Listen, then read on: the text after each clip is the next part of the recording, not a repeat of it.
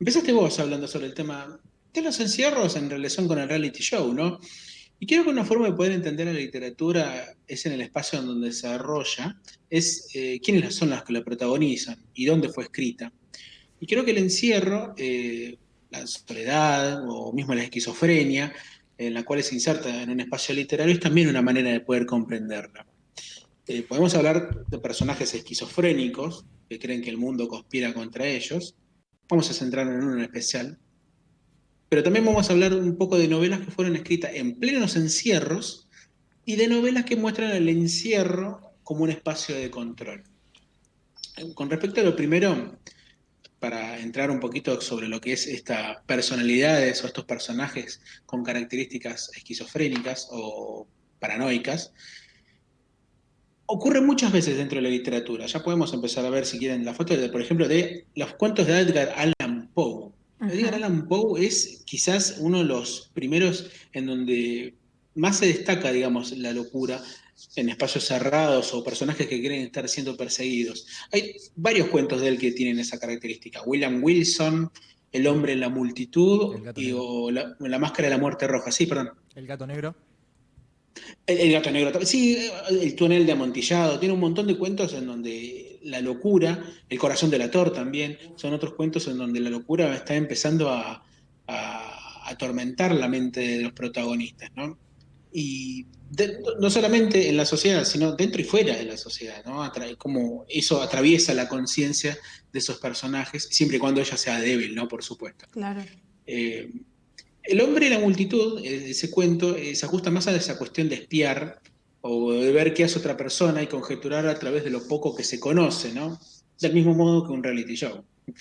Y en este caso, quien persigue a un anciano de unos sesenta y pico de años, cree que en realidad está persiguiendo a un asesino serial, con los pocos datos que tiene nada más, ¿no?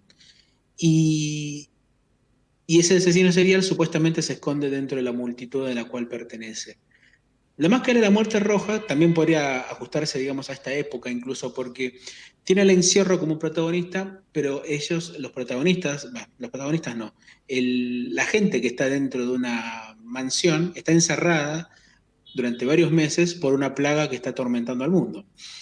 Y, y en donde un baile de disfraces es este es la excusa como para poder divertirse, digamos, como para tratar de sacarse tanta angustia de lo que pueda llegar a ocurrir en el mundo exterior, ¿no? Con esa plaga que está atormentando. El encierro está dado, pero los personajes deciden esconderse de la muerte. Quien lo lea a ese cuento va a comprender si la muerte llega o no a ese lugar. Eh, perdón por el ruido de la ambulancia que puede escucharse.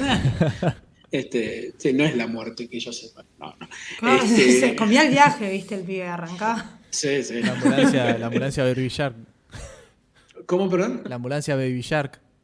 Claro. ¿No, la conoce? sí, sí. Em, pero claro, la literatura de Poe se da en un momento que es bisagra en la historia de la humanidad. Porque surge cuando empieza a haber un descrimiento de Dios, del concepto de Dios, y también el psicoanálisis todavía no está eh, inventado, no existía. Entonces, había un campo enorme de inspiración, sobre todo para hablar de fuerzas oscuras que conviven con las personas y que nos enloquecen. O sea, no se tenía muy en claro qué era lo que ocurría con la personalidad de la gente. Entonces, un loco podía estar atormentado por fuerzas oscuras que no se sabía determinar qué eran, porque si se descree Dios, bueno, es una cosa, pero tampoco existía el psicoanálisis. ¿Qué carajo claro, ¿Qué, le pasaba? ¿Qué ocurre con este tipo? Bueno, esa es la gran... Bueno, otro ejemplo es este Mr. Jekyll y Mr. Eh, Dr. Jekyll y Mr. Hyde, otro gran ejemplo de ese, de ese limbo, digamos, entre la, el ateísmo, si quieren llamarlo, a el surgimiento del psicoanálisis. Sin embargo, la esquizofrenia y la paranoia, enfocado desde esa locura, ¿no? Por supuesto, también aparece en momentos de la literatura. Y en la segunda foto quiero encargarme de lo que es uno de ellos, que es el túnel. Y el protagonista específicamente de la novela que es Juan Pablo Castel, que es un pintor a quien ya mencionamos eh, a Sábato y sobre todo también a la novela, cuando nos referimos a escritores y pintores.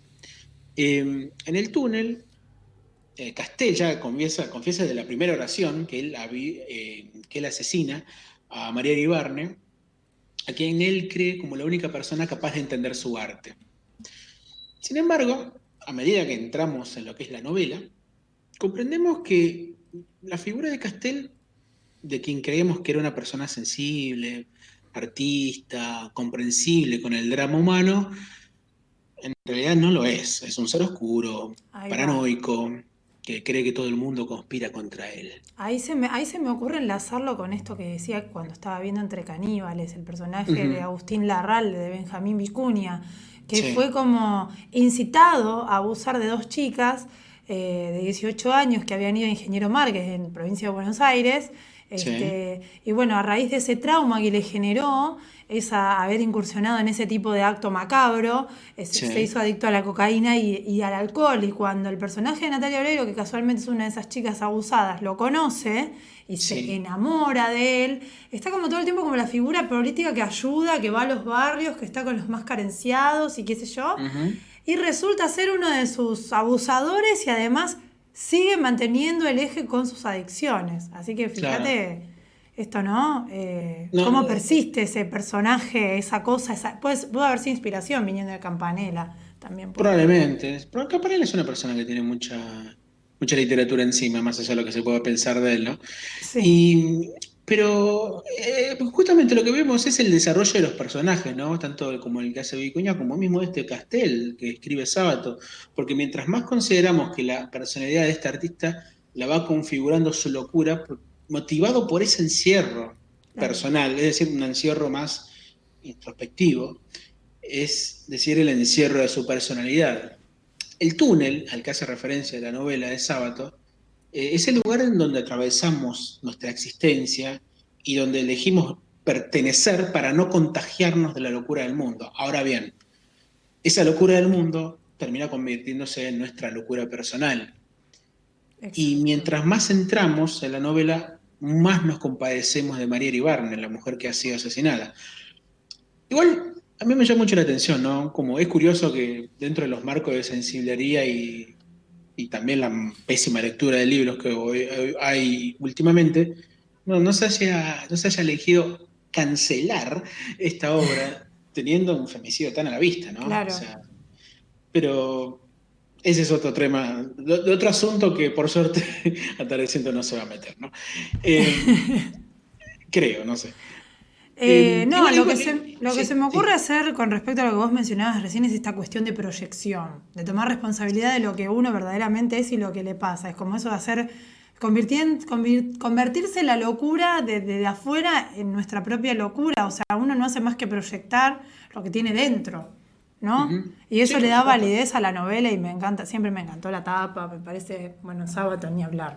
Sábado es, un, es increíble. Igual yo tuve, me acuerdo que con la, la novela tenía, tengo una, una en particular.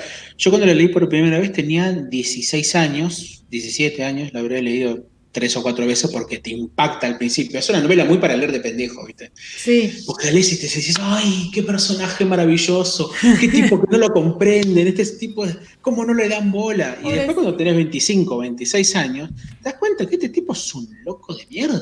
Claro. O sea, este tipo es un demente, o sea, la mina te está diciendo que no quiere estar con vos y vos vas y la matás. O sea, claro. es como se hace lo que yo digo y ya está. Claro, exactamente, exactamente. Pero me acuerdo haber tenido esa, esa, esa, concepción de la novela, lo cual está bueno dentro de la novela porque siendo un clásico te obliga a repensar tus propias eh, cuestiones y cómo te llevas vos con el libro. Claro. Más allá del tiempo. eso es lo bueno del... ¿Y cómo evolucionaste? ¿Cómo evolucionaste? Claro, por supuesto, eso es otra gran cosa porque el libro sigue siendo el mismo, el que no, eh, no es el mismo es el lector. Y eso es lo bueno de todo.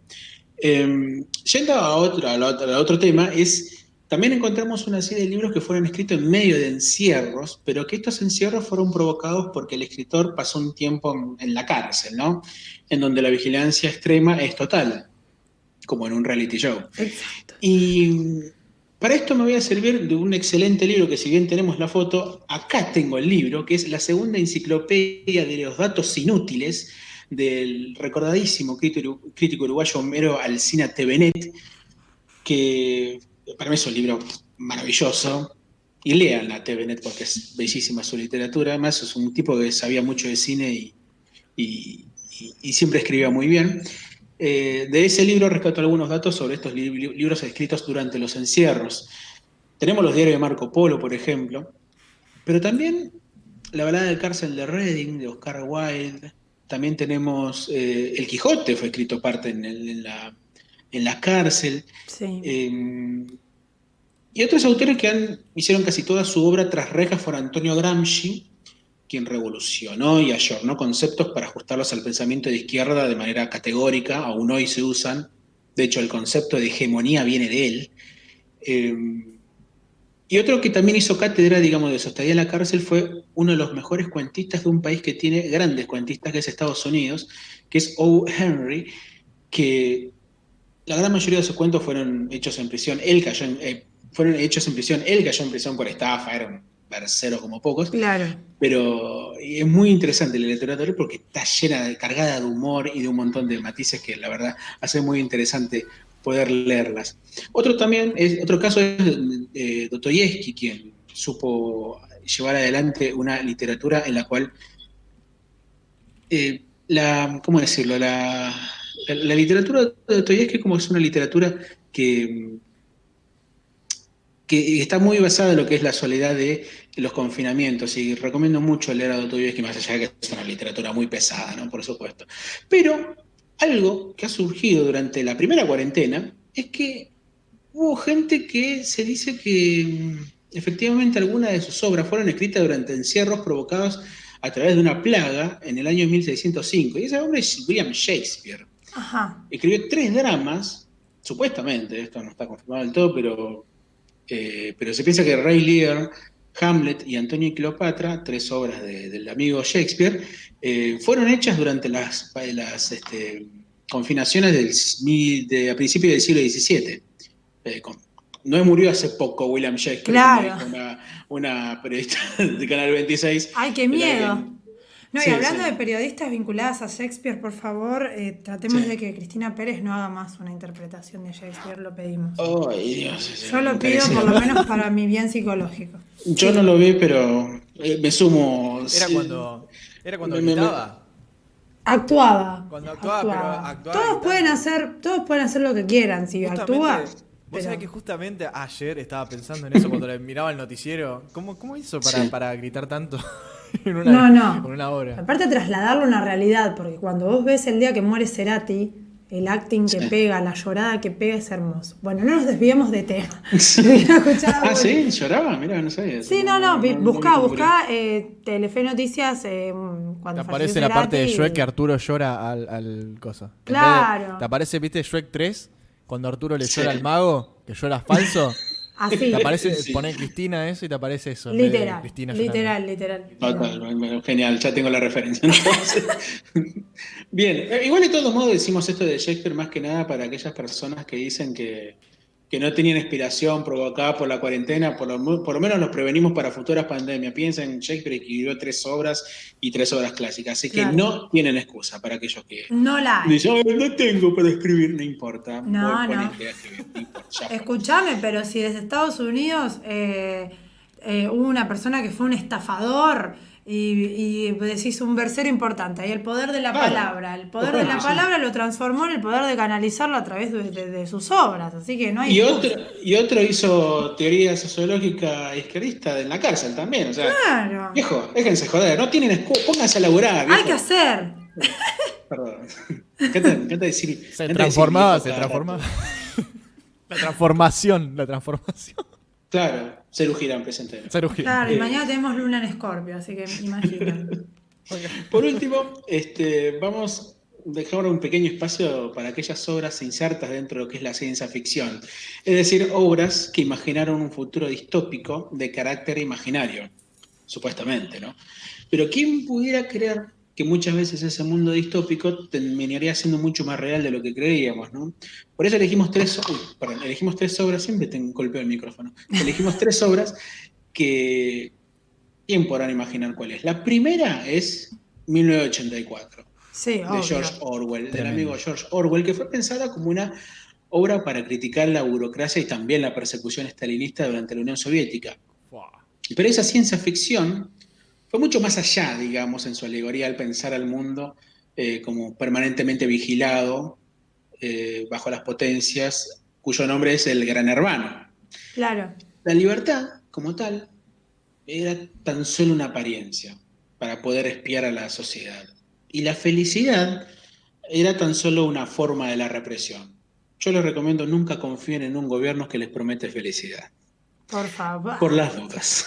Ni en un gobierno ni en una pareja o matrimonio. Sí. Yo no, por las dudas. Sí, yo desconfío más del matrimonio que del gobierno, porque el gobierno va bueno. El matrimonio es un castigo pobre, te diría. este, en segundo lugar, tenemos a Un Mundo Feliz, de Aldous Huxley, que es una novela mucho más vieja incluso que 1984, es de 1932, en donde el control y el encierro de la humanidad se da a través de los sueños, de la tecnología, y cada uno de los habitantes vive una realidad feliz, aceptando lo que tiene, aunque eso tiene, aunque, aunque lo que tenga sea insulsamente poco, ¿no? Sí. La humanidad es feliz, pero para eso debieron ser eliminadas la familia, la diversidad cultural, la literatura, el arte, el avance de la ciencia, las religiones, la filosofía y el amor. Ah. Es decir, formas de comprender todas estas, ¿no? Eh, son formas de comprender la finitud del hombre y su oportunidad de poder trascender. Eh, al ser eliminadas, creas una humanidad feliz. Sí, puede ser, pero creas una humanidad también sin proyectos, sin nada. obsoleta es la palabra. ¿Cómo? Obsoleta, digo, ¿para qué? ¿Por qué motivo? Totalmente, una, una, humanidad que no sirve para nada, una humanidad automatizada, como la que propone el tercer libro, Fahrenheit 451, del amigo Ray Bradbury, un clásico dentro de la ciencia ficción del siglo XX, esta es del año 1955, que es una novela en donde, si bien no hay un encierro precisamente, el control es total, porque ahí la humanidad no dispone de libros o del ejercicio del pensamiento para ser dominada completamente por la televisión y el consumo básico. El libre ejercicio del pensamiento, la oportunidad de querer conocer, ejecutar el placer complejo de la lectura, todas esas cosas son un peligro porque, supuestamente para el libro, eso genera un peligro para la humanidad. Por ende, los libros deben ser quemados y quienes leen o tienen un libro siquiera son arrestados. Es un libro, a mi juicio, increíble que también... Me llama muchísimo la atención. Es maravilloso el libro, es impresionante. Estos libros, si bien distintos en época de escritura, como mencionamos, tienen algo en común.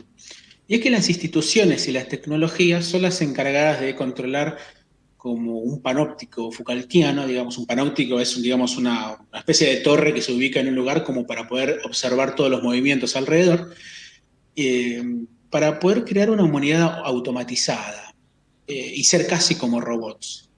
Si bien las novelas pensaban en un futuro lejano, la posibilidad del control es cada vez más factible, sobre todo en estas épocas, como mencionamos antes. Y si hay algo que nos enseñó la pandemia, es la posibilidad de poder concretar proyectos y poder crear también cosas que se tenían postergadas, como, bueno, como mencionamos recién con el tema de lo de Shakespeare, ¿no? Pero no a todos les pasó lo mismo. Algunos prefirieron replegarse a su propio ocio y seguir yendo de la cama al living como para esperar un fin a las cosas. Y en ese encierro, en ese resguardo, es cuando mejor se nos tiene controlado no para cuidarnos de una pandemia como realmente hay que hacer, ¿no? Eh, sino para tenernos controlados, para poder tener esa, esa sensación de, tranquilidad. El resto, quiero decir, el ocio, se encargan las redes sociales, internet y la televisión, porque dentro de todo la televisión sigue teniendo su poder. Es curioso ver cómo, cómo una canción, como para empezar a despedirnos, eh, no solamente se anticipó esos encierros, sino también esos controles. No por algo, esa canción dice en un momento, aunque vivas en un mundo de cine, no hay señales de algo que vive en mí. Por eso, para despedirnos, vamos a escuchar Yendo de la cama al living, obviamente, en una, que, creo que es la canción que... Al pisito de arriba, manda un besito, eh, ¡Te amamos! Con el mejor, con el mejor cierre intenso, con el mejor cierre intenso de todos los tiempos. Sí. Y lo que menos hizo ese señor con hacer ese maravillosa, esa maravillosa obra dentro de, un disco doble espectacular que mencionábamos hace poco es subordinarse. Él se hizo el encerrado, pero no. Sacó algo. No. Y lo más loco de todo es que fue una canción que se anticipó un montón de cosas, ¿no? O sea, es increíble como una, canción tan simple porque dice, sientes el encierro, dice en algún momento. O, sea, es muy clara la, letra. Y creo que la letra habla de eso, ¿no? De las personas que postergan cosas para ir de la cama al living, básicamente. O sea, no hacer mucho más de eso. Por eso vamos a, perdón, por eso vamos a escuchar una versión muy linda, muy linda, hecha por el músico independiente Miguel Mollins, que es una persona que pueden buscar en tanto en Spotify como en Bandcamp de un disco llamado Studio Home Recordings, que es el volumen 1 editado 10 días antes de la cuarentena, justamente en el año 2020. Es una canción que habla de un encierro, pero en verdad lo que nos está diciendo es que en vez de encerrarnos hay que empezar a aprender a caminar.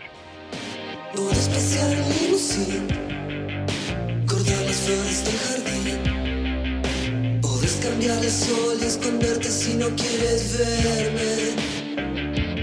Puedes ver amanecer con caviar desde un hotel y no tienes un poquito de amor para